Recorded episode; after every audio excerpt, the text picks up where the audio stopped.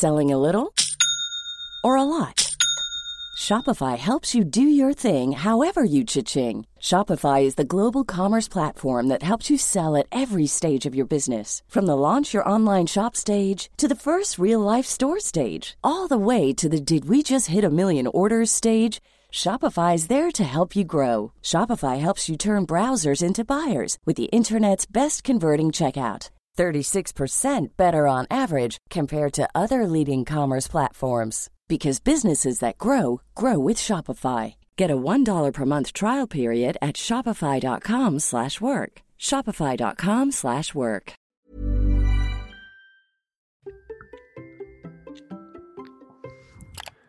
Savez-vous que la France n'est qu'à la 110e place sur 149 pays dans le monde pour l'activité physique? Et vous allez voir à quel point c'est catastrophique pour les adultes que nous sommes, mais aussi pour nos enfants. Allez, c'est parti Bonjour, bonjour mes champions et mes champions, c'est Bertrand, bienvenue dans ce nouveau numéro du Conseil. Tous les samedis, je propose un épisode qui est une réponse à une question reçue sur la course, l'entraînement, le mode de vie, le mental, la préparation des objectifs et l'organisation. Normalement, c'est à bout d'un format question-réponse plus long que je propose tous les vendredis dans l'Amsterdam Running Club, mais aujourd'hui, c'est une petite innovation. Je vais vous proposer plutôt un épisode à réécouter, si vous ne l'avez pas encore fait, ou à écouter ou à réécouter, de Sport et Nutrition, mon autre podcast qui est vraiment consacré au sport, à la nutrition. Et cet épisode a été fait avec François Carré. C'est un des premiers épisodes que nous avons enregistré euh, dans ce nouveau, euh, nouveau podcast. Et donc, c'est avec François Carré, qui est cardiologue, médecin du sport, professeur en physiologie cardiovasculaire à l'Université de Rennes 1, et puis qui a un bon, bon, bon niveau sportif, triathlète, trailer, plusieurs marathons des sables, 1 minute 54 au 800 mètres et moins de 1h20 sur marathon. Et dans cet épisode, on n'avait pas vraiment parlé de sport en tant que tel, de conseils de comment mieux courir ou quoi que ce soit, mais vraiment du lien entre sport, santé, immunité. Parce que lui, dans son activité clinique quotidienne, en fait, il explore les adaptations à l'exercice de sujets qui sont sains ou malades pour leur conseiller une activité physique individualisée et sécurisée. Et c'est aussi un expert reconnu, écouté de nombreuses personnes, et notamment par les sénateurs, parce qu'il y a eu des interventions au Sénat pendant le Covid. Et dans cet épisode, nous avions échangé sur ce fameux rôle du sport dans nos vies, son impact sur l'immunité face à la maladie, son rôle dans notre santé, dans le fonctionnement de notre cerveau aussi, et des problèmes que pose la sédentarité. Donc finalement, dans cet épisode, on va répondre à certaines questions, certaines croyances. Euh, trop de sport est-il mauvais pour la santé Marcher ou courir est-il suffisant, euh, l'un et l'autre, ou faut-il faire l'un et l'autre? Et puis une question aussi, c'est de est-ce que je ne peux plus progresser si je commence tardivement? Et puis en fait, il nous avait aussi parlé de désir et de plaisir. Et alors que c'est bientôt la rentrée scolaire, il avait rappelé aussi l'importance de l'activité physique pour aider les enfants à mieux grandir et à apprendre. C'était un épisode qui a eu vraiment beaucoup de succès, c'est pour ça que nous l'avons choisi. Je pense aussi qu'il est capital dans notre compréhension de l'importance du sport et que s'il y a des personnes qui autour de vous se posent des questions encore de pourquoi il faut bouger, de pourquoi vous vous faites du sport et pourquoi vous en faites comme ça, et eh ben vous pouvez juste leur faire écouter cet épisode. Voilà. Maintenant, je vous laisse écouter ma discussion avec François Carré. C'est parti. Bonjour François Carré. Bonjour. Comment allez-vous? Écoutez, je vais bien, il fait beau en Bretagne, donc je ne peux qu'aller bien. Ah, il fait beau en Bretagne. Alors, je vous avoue que chez moi en Auvergne, il fait pas beau du tout. Qu'aujourd'hui, je n'ai pas pu aller courir, que je suis un petit peu chafouin parce que je n'ai pas pu bouger et que ça tombe bien parce que c'est justement de ça qu'on va parler, euh, des bienfaits de l'activité physique euh, pour le pour le corps, pour l'esprit, pour euh, l'immunité, pour euh, quels sont tous les bienfaits finalement de de, de l'activité physique?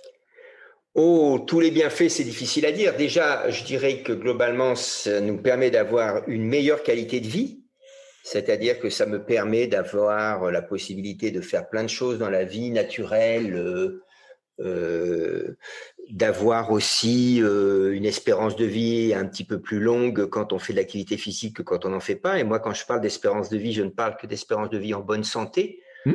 parce que l'espérance de vie dans un fauteuil roulant, c'est pas ce à quoi j'aspire. Or, les médicaments, et je suis cardiologue, donc j'en prescris régulièrement, et ben c'est surtout ça que ça nous donne. Hein. Quand vous entendez les médias vous parler du prolongement de l'espérance de vie, c'est plus l'espérance de vie dans le fauteuil roulant que en bonne santé. Oui. Alors moi, je vous avoue que la première fois que j'ai entendu parler de vous, euh, enfin ou en tout cas euh, j'ai vraiment tilté, c'est sur une intervention que vous avez fait au, c'était au Sénat euh, sur la commission des affaires sociales. sur l'immunité et l'activité physique. Et alors, l'immunité, on en parle beaucoup, mais j'ai l'impression que la partie activité physique, en ce moment, on en parle quand même beaucoup moins. Oui, c'est ma grande déception de me rendre compte qu'il y a quand même un comité sanitaire qui donne des conseils au gouvernement sur l'attitude à avoir pour la meilleure santé des personnes. Et dans ce comité, il y a essentiellement des médecins. J'ai été très surpris quand même que parmi ces médecins, il n'y en ait pas un qui ait insisté sur le bénéfice que peut apporter euh, l'activité physique. En effet, aujourd'hui, on sait très bien que les, l'activité physique est le moyen sûrement le plus efficace et le plus simple pour améliorer l'immunité, même si l'alimentation peut avoir un effet.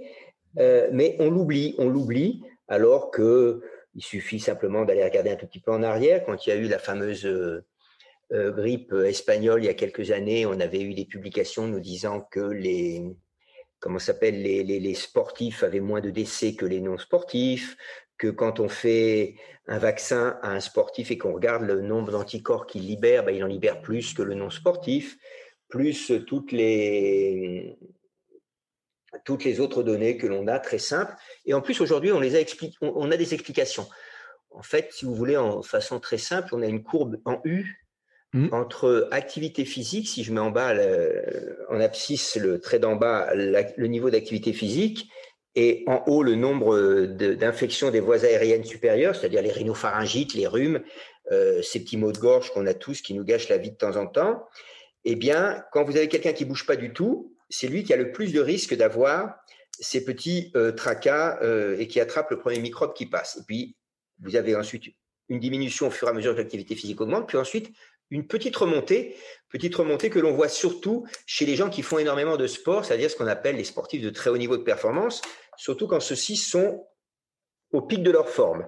C'est-à-dire donc que l'activité physique régulière, modérée, celle que l'on recommande à tout le monde, améliore l'immunité et que possiblement, quand on va atteindre des taux, des quantités d'activité physique trop importantes, on puisse tomber dans l'inverse, et ce qui fait que ça fait confirmer l'adage que l'excès n'est bon en rien, L'excès de sédentarité n'est pas bon et bien sûr, l'excès de pratique sportive peut être délétère. Alors là, vous avez plaire à mon médecin quand euh, quand je lui ai dit que je voulais courir un marathon, je voulais faire certaines courses, elle me dit "Ouh là là, ouh là là, c'est bien de courir, mais n'en faites pas trop." Oui, c'est vrai. Mais moi, selon ce dont je vous parle, n'en faites pas trop, sont des gens qui tournent plutôt entre 28 à 32 heures de sport par semaine. C'est-à-dire, mm. c'est les, les, les, les, grands champions, les plus grands cyclistes, les triathlètes, les skieurs de fond toutes ces personnes qui, pour performer à un très haut niveau, n'ont pas de choix d'en s'entraîner beaucoup, énormément. Donc, c'est pour ça que on se trouve dans ce contexte-là. Et malheureusement, ce qui est dommage, c'est que tout le monde ne retient que ces sportifs-là et non pas monsieur ou madame tout le monde qui vont faire une activité physique pour son bien-être, pour garder sa bonne santé. Et il n'a jamais été question, bien sûr, surtout dans la période sanitaire que l'on traverse, de parler des gens qui font peut-être trop de sport, mais de parler de simplement de faire du sport. Et ce qui est dommage, c'est qu'en plus, on sait très bien comment ça marche et euh, il n'y a aucun doute là-dessus. Et j'ai jamais entendu ce mot-là, à part euh, d'un un ou deux discours, ben, n'oubliez pas de faire de l'activité physique. Mais ça, c'est pas, c'est pas comme ça qu'il faut dire les choses. Je pense qu'il faut dire, vous devez faire de l'activité physique parce que ça fait partie de votre euh, santé. C'est ça qui va l'entretenir. Et bah, prenons un exemple très simple. On a malheureusement eu deux études qui sont sorties récemment sur le Covid. Une qui a montré que quand si vous prenez dans une grande population de 40 000 personnes qui ont été hospitalisées pour Covid, ceux qui ont eu le plus de décès sont ceux qui faisaient le moins d'activité physique, 2,4% de décès dans ce groupe, alors que ceux qui faisaient 150 minutes d'activité physique, 150 minutes, vous voyez, ça fait 30 minutes cinq fois par semaine. Donc, c'est quand même pas une activité physique terrible. Eh bien, chez eux, il y avait 0,4%, donc 2,4% chez ceux qui bougent pas, contre 0,4% chez ceux qui font de décès, chez ceux qui font 150 euh, minutes d'activité physique. Donc ça n'a fait que confirmer ce qu'on disait. Et la deuxième étude, eh bien, ça a été de mesurer, de regarder la capacité physique des gens hospitalisés. Donc comment ils ont fait? Ben, C'est une étude américaine de la Mayo Clinic où ils avaient des malades qui suivaient avant, et il y en a parmi ceux-ci qui ont été hospitalisés pour le Covid. Hein. Mmh. Et donc ces malades-là, on connaissait leur capacité physique avant qu'ils aient le Covid, et quand ils ont été hospitalisés, eh les malades qui avaient les Covid les plus graves ou qui sont décédés sont ceux qui avaient la capacité physique la plus faible. Or, le meilleur moyen d'avoir une bonne capacité physique, c'est encore de bouger et de faire de l'activité physique. Donc, on a la preuve formelle, en fait, que aujourd'hui, dans cette période que nous traversons, ce sont les gens qui avaient la moins bonne capacité physique, donc la moins bonne santé, qui étaient les plus fragiles. Et on retombe sur ce qui était dit dans les médias, hein, les gens avec les comorbidités, avec le surpoids, etc. Mais tout ça, ce qu'on oublie toujours, c'est que ça se relie à notre santé et à notre niveau, notre quantité d'activité physique qu'on fait. Alors, euh, ce qu'on on va essayer quand même de préciser, c'est quoi l'activité physique qu'il faudrait qu'on va considérer? C'est quoi? C'est qu'il faut marcher ou prendre sa voiture? Vos... C'est pas forcément que de la course, je veux dire. Non, tout à fait. Alors aujourd'hui, vous avez entièrement raison de préciser ça on en est au point où il faut expliquer aux gens ce que c'est que l'activité physique. Je ne sais pas si vous vous rendez compte. Hein, a quelques années, on ne se posait pas la question. Quand je pense que euh, moi qui me bats beaucoup vis-à-vis des enfants, que vous entendez les professeurs de gymnastique nous me dire, euh, ça, tu sais François, moi, euh, sur cinq élèves en sixième, j'en ai trois qui font pas quatre cloche-pieds sur le même pied. Donc là, c'est mmh. même pas d'activité physique, c'est de la motricité. Donc c'est mmh. beaucoup plus grave.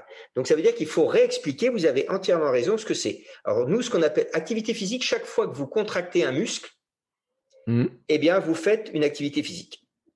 C'est simple. D'accord. Hein? Donc, dès que vous dépassez en fin de compte la quantité d'oxygène que vous consommez pour vivre, parce que pour vivre, on consomme de l'oxygène, là vous êtes assis, vous consommez à peu près 3,5 millilitres d'oxygène par minute par kilo, eh bien, dès que vous dépassez ces 3,5, vous faites de l'activité physique. On considère qu'elle est significative quand vous dépassez à peu près 4 millilitres d'oxygène, peu importe. Dès que vous bougez, en fin de compte, vous faites de l'activité physique. Après, après, ce qui a été montré, c'est que le mieux, c'est de faire au moins 30 minutes d'activité physique chaque jour d'intensité modérée. Qu'est-ce qu'on appelle activité physique d'intensité modérée? C'est quand je suis un peu essoufflé, à peu près quand vous faites votre footing. Mmh. Vous êtes essoufflé, mais vous pouvez courir comme ça pendant une heure, deux heures, trois heures. Et s'il y a quelqu'un à côté de vous, vous pouvez bavarder avec lui, pas comme on parle maintenant, mais pratiquement. Ça, c'est l'activité physique modérée. Après, j'ai l'activité physique intense, au-dessus et puis l'activité physique faible en dessous. Donc, ça veut dire que, pour donner des exemples, quand je marche, comme quand je visite un musée ou comme quand je fais du shopping, ça, c'est pas de l'activité physique modérée. Donc, mm. Donc, c'est pas mauvais pour ma santé, mais ça m'apporte pas grand-chose. Ce qui m'apporte plus, c'est quand je marche et je me rends compte que je suis un peu à la bourre pour arriver à l'heure à mon rendez-vous et que j'ai besoin d'accélérer le pas. D'accord. Ça, c'est 30 minutes, ça peut être 3 fois 10 minutes par jour. Mm. Donc si je suis tout le temps en retard et que je me dépêche tout le temps et que j'y vais à pied au lieu d'aller en voiture Eh bien exactement, vous avez tout compris. Moi, si je prends mon modeste exemple, je fais exprès tous les matins de me garer un peu, plus loin de mon hôpital, c'est-à-dire que je me gare en minimum entre 800 mètres et 1 km. Comme ça, je suis sûr que dans ma journée, quoi qu'il arrive, qu'il pleuve, qu'il vente, qu'il neige, j'ai fait mes 1600 mètres ou mes 2 km. Effectivement, quand il fait très froid et qu'il neige le soir et que je sors du boulot, je me dis quelle idée t'as eu de te garer si loin, mais mais c'est pas grave. Je me dis t'inquiète pas mon grand, c'est pour ta santé, t'as bien fait. Donc, vous voyez, c'est pas grand-chose en fait ce qu'on demande. Par contre, il faut faire attention aux personnes qui, qui, nous écoutent. La personne qui ne fait que 10 minutes par jour, c'est mieux que zéro. Oui. Aujourd'hui, un pas, c'est mieux que rien. Donc, il ne faut pas non plus se flageller sous prétexte qu'on ne fait pas les 30 minutes, ou surtout, comme je l'entends très souvent, ah mais docteur, vous savez, je ne peux pas faire 30 minutes par jour, donc je fais rien. Mm. non, je leur dis faites 10 minutes. Tant pis, votre emploi du temps ne vous le permet pas, c'est dommage. Je me rappelle que Barack Obama arrivait à faire quand même pratiquement cinq fois par semaine 30 minutes de basket, malgré son emploi du temps de président des États-Unis. Donc je pense que la plupart d'entre nous, on peut trouver trois fois 10 minutes dans la journée pour euh, faire ce qui entretient ma santé. C'est euh, fou quand même hein, d'avoir cette, euh, discussion, de, de se dire qu'on est tellement devenu sédentaire.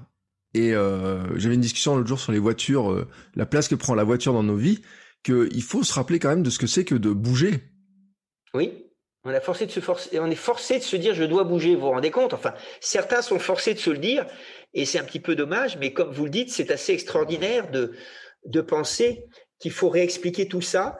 Alors, il y a un autre mot là qui vous avez dit qui m'intéresse beaucoup, parce que sédentarité, c'est pas l'inactivité physique. Mm.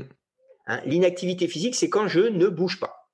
La sédentarité, c'est quand je suis trop longtemps assis. Mm. C'est-à-dire que je peux être sédentaire euh, et quand même actif sur mon, fauteuil, quand je pianote sur mon, mon, écran, comme on le fait tous. Hein. Et on sait depuis à peu près euh, une dizaine d'années que les risques de l'inactivité physique et de la sédentarité sont indépendants l'un de l'autre, mais se multiplient. C'est-à-dire si je suis inactif sédentaire, là j'ai le pompon, j'ai le risque d'attraper toutes les maladies. Par contre, je peux être sportif sédentaire. Je peux faire 5 mmh. heures de sport par semaine et être assis 10 heures par jour devant mon écran. Et je suis donc quelqu'un sportif sédentaire. et je crois que j'ai tout bon, et en fait, non. Le tout bon, c'est je marche mes 30 minutes chaque jour, ou je fais mes 30 minutes de vélo si je veux chaque jour, je me déplace de façon active 30 minutes par jour, et en plus, une, deux, trois fois par semaine, je fais une activité sportive ou plus intense. Ça, c'est le top pour ma santé. D'accord, parce que c'est ce qui mixe finalement les différentes intensités entre du mouvement, du sport, etc. Et en plus, quand j'associe le cardio et le renforcement musculaire, là j'ai tout bon. Rien, rien de savant. Le renforcement musculaire, c'est monter ou descendre des escaliers. Et ça, c'est du renforcement musculaire. Donc, en d'autres termes, quand je vois deux étages, je ne prends jamais l'ascenseur. Je me gare un petit peu plus loin, je marche et j'ai à peu près tout ce qu'il faut pour ma santé. D'accord. Et donc, sans avoir besoin d'aller faire euh, des marathons des sables, etc., comme vous en faites. pas du tout indispensable. Ça, c'est pour le fun. Ça n'a rien à voir. oh, parce qu'on va se dire bon euh, là c'est parce que finalement euh, là j'attaque sur l'inactivité, la sédentarité, etc. Mais la plupart des gens qui nous écoutent sont quand même assez sportifs. Mais c'est vrai qu'ils ont dans leur entourage des gens qui euh, sont pas trop sportifs ou des fois qui bougent pas. Ils ont un petit peu de mal à les convaincre. Donc là on leur a donné des arguments aussi pour euh, sur là-dessus. Et puis on peut avoir des gens qui ont pu entendre les discours de dire oui mais attention si tu fais trop de sport euh, c'est pas bon, tu vas t'épuiser, tu vas te fatiguer, tu vas être sensible au virus, etc. Alors là, vous nous donné un super bon argument de dire que si on n'en fait pas 28 ou 30 heures, bon bah finalement on est quand même assez tranquille. Oui, absolument. De toute façon, c'est ce que je dis toujours à mes patients euh, ou à mes pas patients ou pas encore patients, si je peux dire, parce que ceux qui bougent pas, ils seront pas mes patients un jour. Eh bien, euh, c'est de leur dire que on n'est pas là pour les transformer en champions olympiques, on est là simplement pour leur redonner quelque chose qui fait partie de notre vie. Euh, on aura l'occasion d'en reparler un petit peu, mais il faut comprendre que de toute façon, nous n'avons pas le choix parce que génétiquement, on est programmé pour bouger. Donc, mm. on n'a pas le choix. En fait, ceux qui pensent qu'ils peuvent y échapper, ils ont tort. Alors, il y a toujours des exceptions, vous savez bien, on raisonne toujours sur des populations. Mais vous avez raison, on n'est pas là pour devenir tous des champions. Chacun fait en fonction de ce qu'il aime. Et puis, c'est ce qu'on disait un petit peu, vous savez, hein, c'est pas moi qui l'ai dit, mais tout est poison, rien n'est poison, tout dépend de la dose. Donc en fait, c'est exactement ça.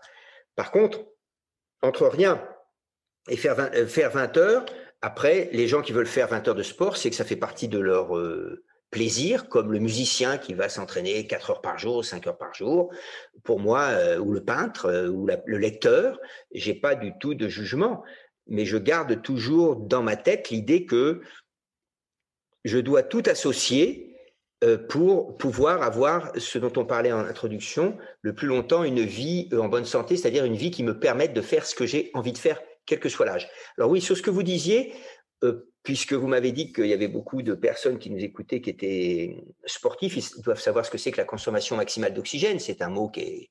Vous voyez, on considère que l'idéal, c'est de garder toute sa vie, quand on est un homme, à peu près une consommation maximale d'oxygène de 25 millilitres par minute par kilo. Mm. Et quand on est une femme, c'est plutôt aux alentours de 20, 21. Hein, les femmes ont une espérance de vie, même au même niveau de capacité physique, les femmes vivent plus longtemps que les hommes. Il y a donc un autre facteur que la, que la capacité physique qui intervient dessus, qu'on ne connaît pas bien, qu'on n'explique pas très bien encore aujourd'hui. Et donc, euh, vous voyez, c'est pas quelque chose. Donc, en gros, 25, ça me permet de courir à 8 km heure pendant 5 mm. minutes. Hein, c'est une VO2 max pour courir parce que je la maintiens à 5 minutes, donc c'est 8 km heure. Et la femme, c'est à peu près, euh, euh, qu'est-ce que je vous dis, 3,5, 3 fois 6, 18, oui, ça fait 6 entre 6 et 7. Donc, ce n'est pas des champions du tout. Et si vous arrivez à maintenir le plus longtemps possible ces chiffres-là, eh bien, vous arriverez à faire à peu près tout ce que vous avez envie de faire le plus longtemps possible dans la vie de tous les jours. Faire vos courses, monter deux étages sans vous arrêter. Si vous êtes grand-père, allez marcher ou trottiner avec vos petits-enfants. Enfin, vous voyez, des choses simples en réalité. Oui, est-ce que j'étais en train de tilter là-dessus sur cette histoire finalement de vitesse euh, euh, qui est pas si élevée que ça. C'est-à-dire que pour des personnes qui euh, qui à la retraite, etc. même l'intensité potentielle, elle est quand même encore maintenable assez longtemps. Oui, absolument. Et l'autre message, ce que vous dites est tout à fait vrai, et l'autre, l'autre message qui est très important, c'est que, comment dire, les... à tout âge, je peux progresser. En fin de compte, le message qui peut faire peur aux gens, c'est de se dire, bon, ça fait 30 ans que je fais rien, je vais pas m'y mettre maintenant, je suis foutu. Pas du tout.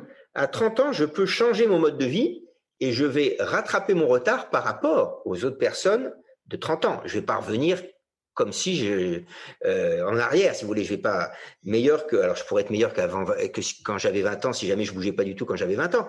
Mais même à 85 ans, moi j'ai des exemples de personnes à qui on a demandé j'ai conseillé de remarcher 10 mmh. minutes par jour, puis chaque jour de prendre l'habitude de se lever dix fois de leur chaise et de s'asseoir de leur chaise sans céder en s'appuyant s'ils pouvaient, dix fois le matin, dix fois le soir, renforcement musculaire, marcher dix minutes cardio, et qui retournaient faire leurs courses, retrouvaient leurs copains euh, pour aller bavarder et avaient repris une vie sociale. Alors que autrement, malheureusement, ce que je vais dire est très triste, mais c'est la vraie vie. Je suis âgé, je sors plus de chez moi, je me mets dans mon fauteuil, ça dure trois mois, trois mois après je vais dans mon lit, trois mois après je suis mort. Voilà. C'est comme ça, c'est ce qui se passe dans les EHPAD. Dès que vous avez une personne âgée qui arrête de marcher, à peu près dans les six mois qui suivent, voilà de très fort, un très fort risque de décéder. C'est pour ça que je me bats pour que dans les EHPAD, il y ait des enseignants d'activité physique adaptée. On donne un, un déambulateur aux personnes ou deux cannes aux personnes qui ont du mal à marcher, mais il faut qu'elles continuent à marcher le plus longtemps possible. Alors là, on est parti sur les personnes âgées, mais sur euh, l'article que j'avais trouvé sur votre intervention au Sénat, j'avais vu que euh, vous disiez notamment chez les enfants euh, que l'activité physique aidait aussi à mieux écrire, lire, compter, mieux apprendre? Oui, oui, tout simplement parce que alors, pour expliquer ça, si vous voulez, on va revenir un petit peu à ce dont je vous parlais tout à l'heure dans le patrimoine génétique. Donc, quand je bouge pas et quand je suis sédentaire et que je fais pas d'activité physique, qu'est-ce qui se passe? En fait, je vais accumuler euh, de la graisse. Alors comment ça se mm. passe? Ben, C'est très simple. En fait, dans notre évolution, l'évolution de l'Homo sapiens, etc., eh bien, les anthropologues nous ont dit que le chasseur-cueilleur, vous savez, qui est mm. toujours très fier, on le représente toujours très fier en train de marcher, sa lance sur le dos, sur l'épaule, là, et il marchait 12 à 15 kilomètres. Ça, j'en sais rien, c'est ce que nous disent les anthropologues. Mais pour arriver à ça, qu'est-ce qu'il a fait? Eh bien, l'Homo sapiens, il a, au niveau de ses gènes, sélectionné ce qui lui était indispensable. Il y en a deux groupes. Un, le, le groupe de gènes qui me permet de stocker. Stocker quoi? L'alimentation, donc la graisse. Pourquoi? Parce qu'il mangeait pas tous les jours. Mm. Donc, quand il ne pouvait pas manger pendant une semaine, eh ben, il fallait bien qu'il ait de un stock. Et puis, deuxièmement, le groupe de gènes qui lui permettait de marcher très longtemps, parce qu'en fait, pour chasser à l'époque, c'était l'endurance. On sait bien que l'homme n'est pas l'animal le plus rapide sur 100 mètres, mais sur l'endurance, c'est le plus, le plus performant. Donc, il pouvait poursuivre des animaux pendant des heures et des heures, mais pour ça, il faut développer le, patrimoine génétique. Or, nous, aujourd'hui, vous comme moi, on a le même patrimoine génétique que le chasseur-cueilleur, à très peu de différence près. C'est-à-dire que dès que je mange et que je bouge pas, je stocke toute la graisse.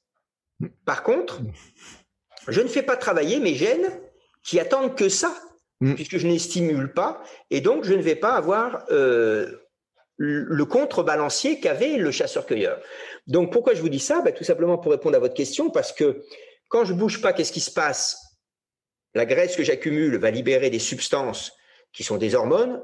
ces hormones, on les appelle des cytokines. Ces cytokines vont augmenter mon niveau d'inflammation et mon niveau de stress oxydant. On connaît tous le stress oxydant. Hein, tout le monde parle des bons aliments avec les mmh. antioxydants, les carottes, les tomates, etc. Eh bien, s'il y a des antioxydants qui sont bons pour la santé, ça veut dire que trop d'oxydants, c'est pas bon pour la santé. Eh bien, quand je bouge pas, j'augmente mon niveau de stress oxydant et mon niveau inflammatoire. Et c'est ça qui fait développer toutes les maladies. Toutes les maladies. Sachez que quand vous bougez pas, quand vous ne vous êtes trop assis, quand vous ne faites pas d'activité physique, si en plus vous avez la malbouffe associée plus le tabac et une consommation trop importante d'alcool, vous avez la totale et vous favorisez le développement de toutes les maladies chroniques, toutes.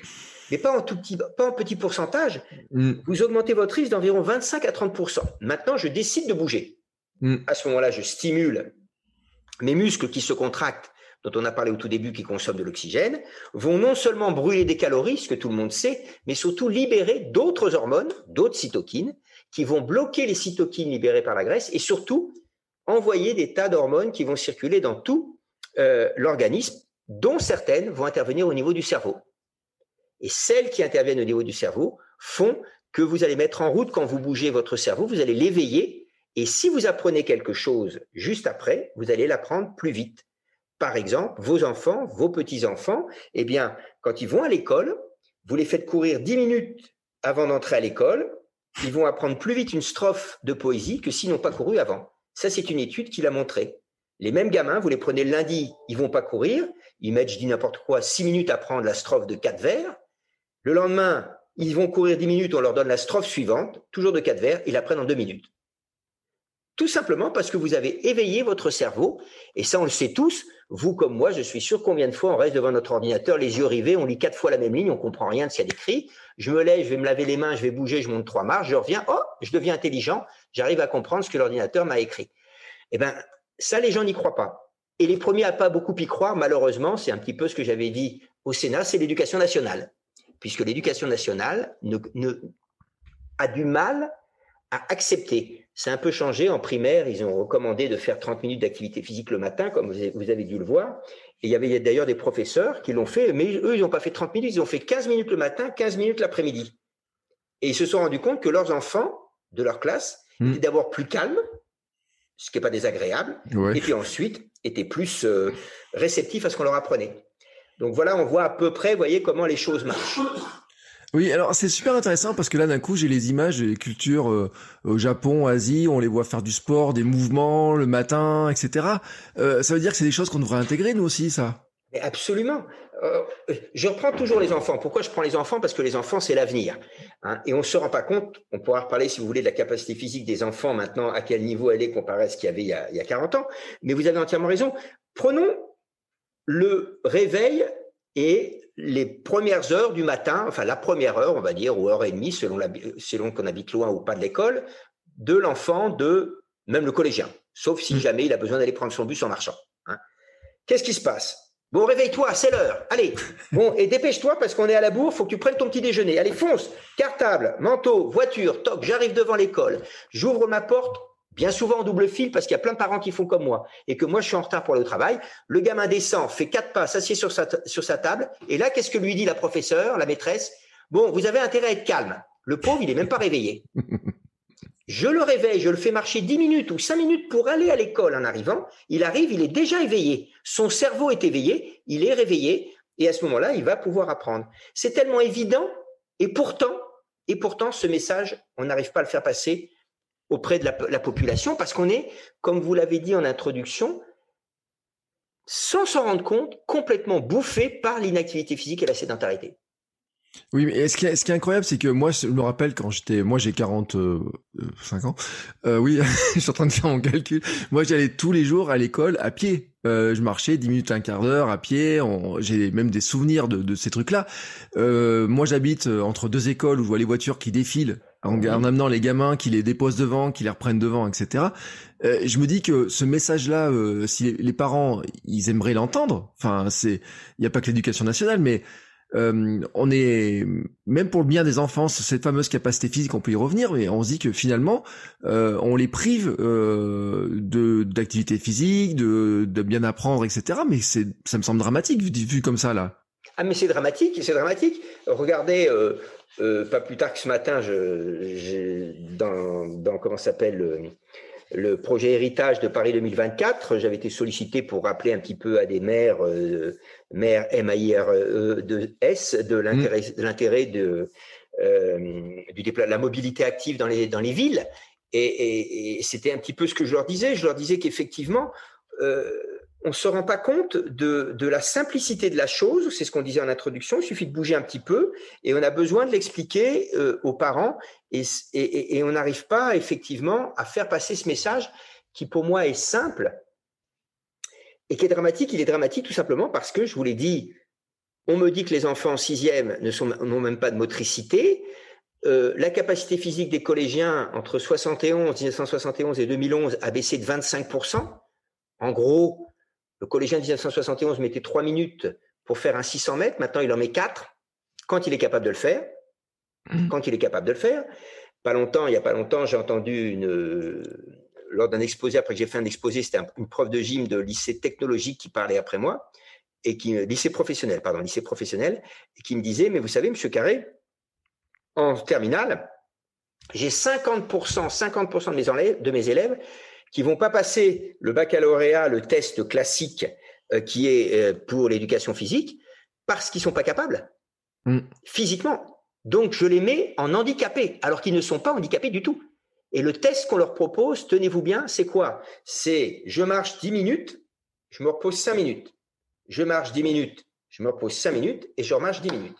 Si je le fais, j'ai la moyenne. Waouh 18 ans. Et ça, l'éducation nationale le sait. Elle le voit, ce résultat. Elle mm. les a. Je pense que l'éducation physique est la seule discipline, en fait, je suis pas sûr, je pense qu'il y a d'autres disciplines aussi où c'est comme ça, malheureusement, mais où on diminue le, tellement les enfants sont mauvais, on est forcé de le laisser faire des performances de moins en moins bonnes pour qu'ils aient la moyenne. Au lieu de se dire, bon, ben, cette année, c'est la terminale, je peux préparer mes enfants physiquement, eh ben non, on diminue le niveau pour leur permettre d'avoir la moyenne. On est classé, euh, oui, je vous disais ça parce que ce matin, je disais qu'on était classé, alors le chiffre exact, ça doit être 110e ou quelque chose comme ça, sur 149 au niveau activité physique dans le monde. Hmm. Hein. Et euh, quand vous prenez le dernier classement qu'il y a eu en Europe, sur les résultats scolaires, on était en Europe, je parle, avant-dernier devant Chypre. Donc, hmm. on n'est pas les meilleurs en activité physique, on n'est pas les meilleurs en, euh, en résultats scolaires et qu'on ne vienne pas me parler de l'éducation physique. L'éducation physique à l'école, quand on dit qu'il y a trois heures, un, c'est faux, parce que déjà, quand je prends tous les déplacements qu'il y a, on arrive au maximum à une heure et quart d'activité physique euh, suffisante. Mais il ne faut pas tout remettre sur le dos sur l'éducation nationale. Les parents ont aussi leurs responsabilités. Hein. Les parents, s'y montraient l'exemple, je pense qu'aujourd'hui, leurs enfants bougeraient plus. Vous l'avez dit, ils les déposent en voiture devant l'école. Ils pourraient se garer à 500 mètres de l'école et marcher avec eux. D'ailleurs, les enfants s'en souviennent très bien parce qu'ils s'en rappellent toute leur vie quand le papa ou la maman les accompagne à l'école, on parle avec eux et tout. Donc c'est dommage, mais on a un petit peu tout faux de ce côté-là, oui. Oui, et puis alors je vois que le tout faux, il va jusqu'à l'espérance de vie en bonne santé dont on parlait tout à l'heure, parce que dans votre conclusion en Sénat, vous disiez que finalement euh, la Suède a une espérance de vie en bonne santé de 71 ans, alors que la France en est qu'à 62 ans. Oui, absolument. Ça, c'est amusant parce que les médias sont quand même extraordinaires. Ils arrivent à nous faire dire, à, dire ce qu'ils ont envie de dire. Ça, je le savais déjà aussi. Mais quand ils vous disent que l'espérance de vie augmente de trois mois par an, alors ça va pas être le cas cette année. Hein, il va y avoir une petite mm. baisse avec euh, la Covid malheureusement. Mais euh, ils oublient de dire que c'est les trois mois gagnés, c'est en fauteuil roulant, comme je le disais tout à l'heure. C'est pas mm. les trois mois où je peux faire tout ce que je veux. Parce qu'en fait, en France, l'espérance de vie en bonne santé, elle est en moyenne de 62 ans, à peu près 64 ans chez les femmes, 61 ans chez les hommes. Et ça, ça fait depuis 2012. D'accord. Ça n'a pas changé. Donc l'espérance de vie en bonne santé n'augmente pas.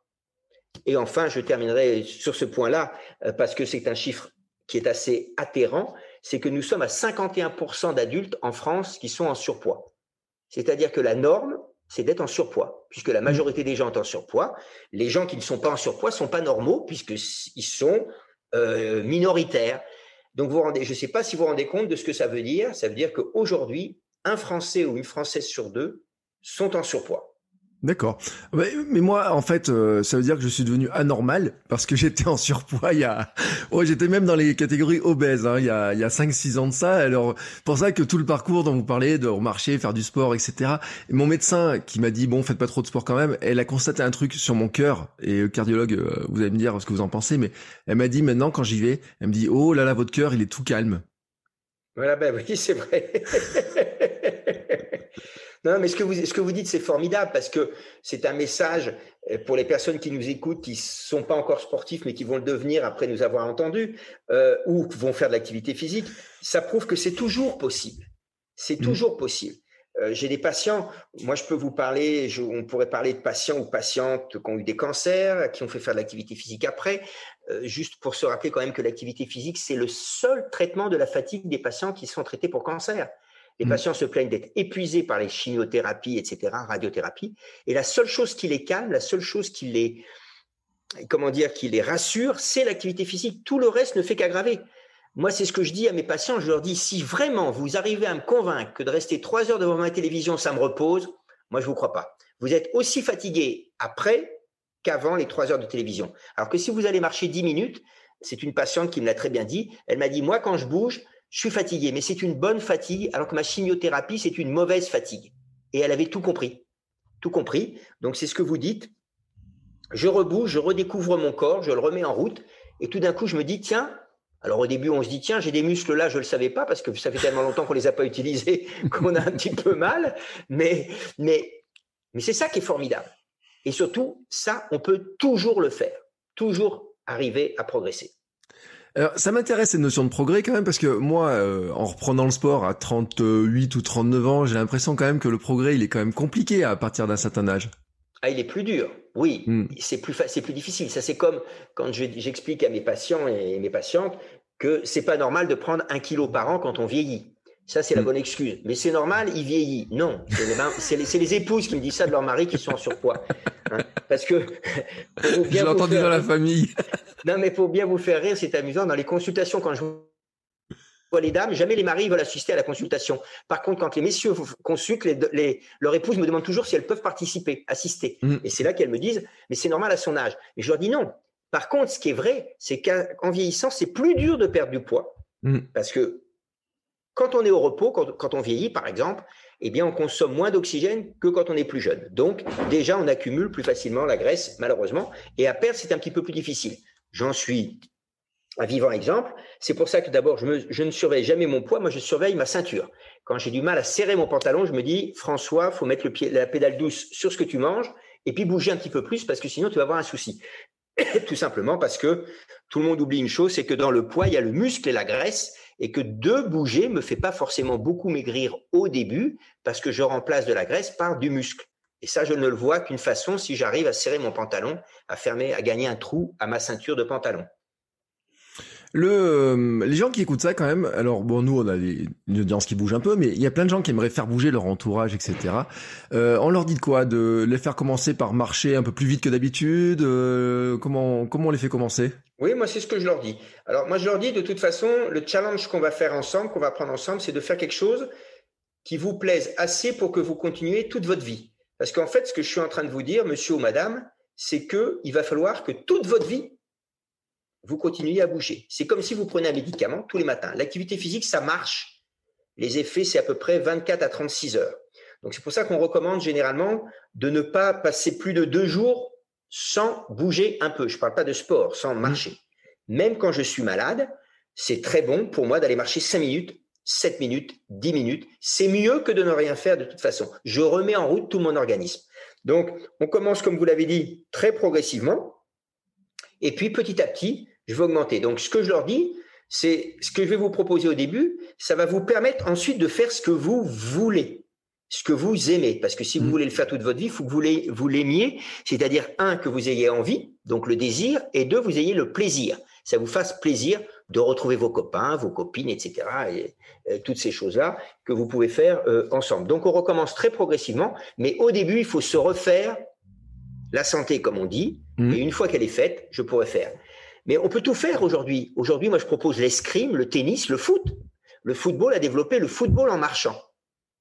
A des tas de personnes qui n'aiment que le foot, mais je leur dis c'est très bien. D'abord, vous allez vous refaire une petite santé, et après, vous allez faire du, foot, faire du foot en marchant. Et vous verrez, et ça marche très bien le foot en marchant. Est-ce qu'il y a des, euh, quand même des, sports à limite euh, qu'il faudrait éviter? Alors, si je suis en bonne santé, J'en connais pas. Si je suis en fort surpoids, on va pas partir sur la bonne santé. On va pas commencer par tous les sports portés. C'est peut-être pas le meilleur moyen de commencer à faire du jogging ou du footing parce que je risque au niveau des articulations, sauf si je suis encore, si je commence assez jeune, mais au bout d'un certain, une certaine ancienneté de surpoids, c'est sûrement pas la meilleure façon. Il vaut mieux prendre des sports portés, type natation, éventuellement vélo ou d'autres petits types d'activités physiques, mais sûrement pas de la zumba, du, de la randonnée ou de la, de la marche euh, dans des territoires, dans des terrains très escarpés. Après, oui, il y a des pathologies. Alors moi, c'est pas tellement les sports que je contre-indique, euh, c'est le niveau d'intensité, c'est-à-dire que ou la durée. Pourquoi? Parce que quand je fais des exercices très intenses ou très longs, je vais mettre en jeu à un moment certaines hormones que tout le monde connaît, que pour ceux qui font du sport, c'est l'adrénaline surtout, hein, l'adrénaline. L'adrénaline, c'est un une super hormone pour me permettre de performer, mais c'est aussi une super hormone pour que mon cœur déraille un petit peu. Donc la personne qui a des problèmes cardiaques, je vais plutôt lui dire, bah, écoutez, vous pouvez faire de l'activité, je vous recommande, je vous prescris de l'activité physique, mais vous restez au niveau des soufflements dont on a parlé tout à l'heure, activité physique modérée, et vous dépassez pas les durées d'environ 45 euh, minutes à une heure et quart par séance. Voilà. D'accord. Alors, euh, j'avais une question euh, aux coureurs que vous êtes, parce qu'on a dit euh, deux marathons des sables, euh, notamment. Quelqu'un qui prendrait le sport un peu tard, comme ça, est-ce que ce genre de course, il peut le, c'est accessible finalement relativement facilement ou pas? Alors, c'est accessible relativement facilement. c'est très difficile à dire. Ça dépend qui peut, mais tout le monde peut faire.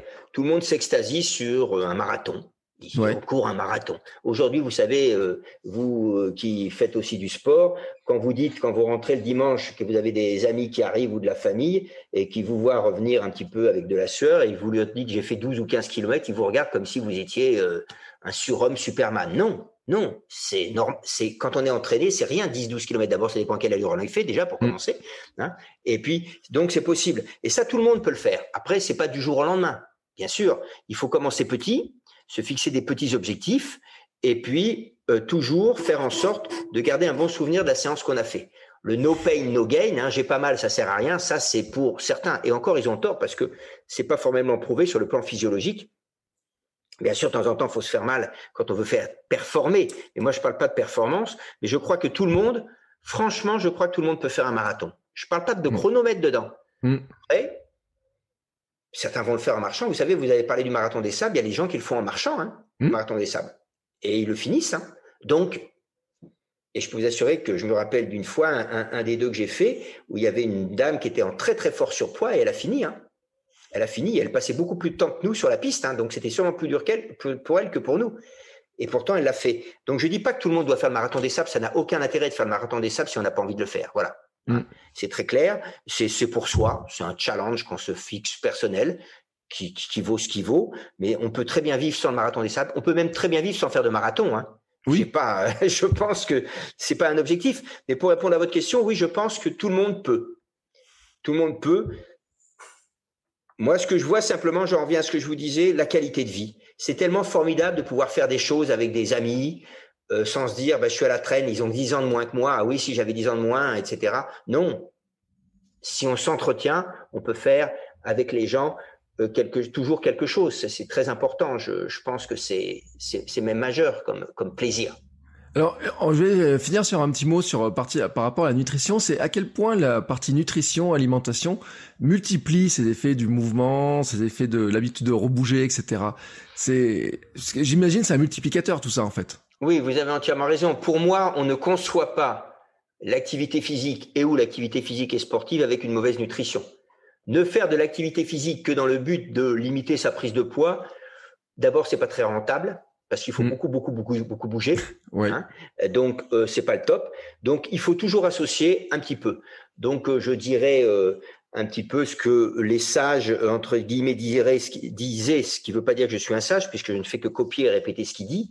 Euh, je suis peut-être un singe, mais pas un sage. C'est-à-dire qu'en fait, c'est bouger en fonction de mes capacités et essayer de sortir de table en ayant un tout petit peu faim à chaque repas. Voilà. Et je crois que comme ça, on arrive à l'équilibre euh, qui me permet d'avoir une vie saine le plus longtemps possible. Euh, eh ben, on va finir sur ces belles paroles. Je vous remercie beaucoup pour le temps passé, mais quand même, on a une petite tradition dans le podcast. Euh, on demande toujours un petit peu si vous avez une petite recette préférée, quelque chose comme ça. Alors, euh, il y a la recette du quotidien, mais aussi, parce que c'est une, une grande question qu'on se pose. Qu'est-ce qu'on mange pendant un marathon des sables? Pendant le marathon des sables, c'est pas le top parce que vous savez, on porte notre maison sur le dos. C'est-à-dire que le sac, dedans, on a tout sauf l'eau. L'eau nous est fournie par l'organisation. Et heureusement, parce que comme on est entre 3 à 5 litres d'eau par jour, vous imaginez le poids qu'on aurait au départ, il y a quand même 8, 8 7 étapes, donc c'est quand même assez long. Donc qu'est-ce qu'on mange? On mange des produits lyophilisés. Alors mmh. moi, je me rappelle, hein, sans vous raconter ma vie, j'avais le jour de la grande étape qui fait entre 80 et 90 km, et on finit de nuit. Par contre, le lendemain, on a repos, hein, donc c'est le top. Et donc, j'avais amené, parce que moi, j'adore, le matin, j'ai toujours soit noix, soit amande à mon petit déjeuner, toujours. Et donc, je m'étais amené deux petits sachets, un petit sachet de, sachet de cacahuètes bien salées parce que c'était bon, et puis un petit sachet de noix. Et ça, ça c'était mon plaisir le jour du repos de mes, après avoir fait mes 90 km. Et j'y pensais, je vous promets que c'est vrai, À la fin des 90 km, surtout que c'était une grande ligne droite, il y a un laser qui vous montre la route là où ça va. Mais le laser, vous le voyez depuis 30 bornes et il est toujours aussi loin, comme au marathon du Mont-Saint-Michel, vous voyez Mont-Saint-Michel depuis le départ et vous vous dites, mais j'arrive pas, je m'en rapproche pas. Ben, c'est pareil. Et donc, j'ai pensé à ça et je me suis régalé avec des noix et des noisettes et des cacahuètes salées. Voilà. Eh ben, c'est très bien. Alors, si j'ai quand même une dernière question parce que je l'ai zappé. Euh, vous trouvez pas quand même, euh, on a parlé de plein de sujets autour du sport, du manque de mouvement, etc., et le manque de euh, finalement de prise de conscience des politiques. Bon, c'est pas qu'on est en train de louper euh, quelque chose avec les Jeux Olympiques dans trois ans? Alors, j'espère, j'espère que l'héritage va marcher. Hein. Il y a de gros efforts de fait quand même, hein. gros efforts de fait. En fait, il faut quand même qu'on se rende compte qu'on s'attaque à une montagne. Hein. La mm. France n'est pas un pays sportif. La France n'a pas de culture sportive. Tout à l'heure, vous parliez de la Suède. Vous allez dans les pays européens. Moi, j'ai vu, quand j'avais été voir les championnats du monde d'Helsinki, ça fait longtemps, ça devait être 83 ou 85, je sais plus, 83, je crois, où j'étais là-bas en tant que spectateur d'athlétisme, les championnats du monde d'athlétisme. Je me baladais dans les, dans les parcs. Vous aviez des, des, terrains de volée avec le filet. Vous voyez la dame arriver avec son caddie chargé à bord, qui laissait le caddie, qui jouait pendant 10 minutes, un quart d'heure avec d'autres femmes au volet. Hop, pour passer le ballon, on prenait le caddie. Vous verrez jamais ça en France. Jamais. Mm. Donc là, ce qu'on est en train d'essayer de mettre en place, il nous reste trois ans, bah, c'est ça, faire changer. Et surtout, dernier message que je pourrais vous passer quand même, c'est rappeler aux gens, arrêtez de dire aux gens, c'est bien, tu fais de l'activité physique. Il faut leur dire, tu fais pas d'activité physique, mais tu ne te rends pas compte combien c'est dangereux. Je ne dirai jamais à, quelqu'un qui fume pas, c'est bien, tu fumes pas. Je dis aux fumeurs, mais vous vous rendez pas compte du risque que vous prenez. Ben là, c'est pareil. C'est très dangereux de pas bouger. Voilà, pour sa santé. Et rappelons-le, hein, qu'un médecin peut prédire de faire du, enfin prédire, pas prédire, peut prescrire du sport. Il doit, il doit prescrire du sport. Et ben voilà, allez, on, on, prescrit une grande tournée de sport à tout le monde. Merci beaucoup en tout cas François Carré pour toute cette pour cette discussion qui était passionnante. Euh, si on veut avoir plus d'informations, est-ce que vous avez un site, une page, des liens, des choses à recommander pour en savoir plus? Non, j'ai pas, j'ai qu'un site LinkedIn, mais sur lequel je ne je communique pas beaucoup mais ce que je fais. J'ai pas de site, je suis pas trop comme ça. Par contre, euh, euh, mon adresse mail euh, est, est, interdite à personne, donc il suffit d'aller sur internet, je suppose, sur puisqu'on le trouve. Autrement, c'est françois car c a 2 re univ u n i v trait d'union rennes 1.fr. Voilà, j'essaye de répondre, je réponds pas toujours rapidement, mais voilà. Non, non, j'ai pas de site, je suis pas trop de, je suis, je suis pas bon là-dedans, je suis pas bon. Ouais, mais en tout cas, on vous trouve sur plein d'informations parce que quand on cherche un peu les interventions, je mettrai des liens. Il y a vraiment des choses passionnantes hein, sur euh, sur tous ces sujets-là. Et c'est vrai sur les messages que vous avez fait passer, que vous avez parlé dans cet épisode-là, ben on les retrouve aussi. Donc je mettrai des liens dans les autres épisodes. En tout cas, merci beaucoup hein, pour euh, c'était passionnant. Voilà, c'est fini. Si vous voulez explorer plus loin ces thématiques entre le sport et nutrition, découvrir des conseils de spécialistes, d'athlètes, je vous invite à venir écouter Sport et Nutrition. Si ce n'est pas encore le cas, vous le trouverez dans votre application de podcast classique, celle que vous êtes en train d'utiliser maintenant en faisant une recherche Sport et Nutrition ou même mon nom Bertrand Soulier. Et la semaine prochaine, je reprends le format classique du samedi avec des questions et des réponses. Donc n'hésitez pas à venir dans l'Amsterdam Club pour poser vos questions. Ciao ciao les sportifs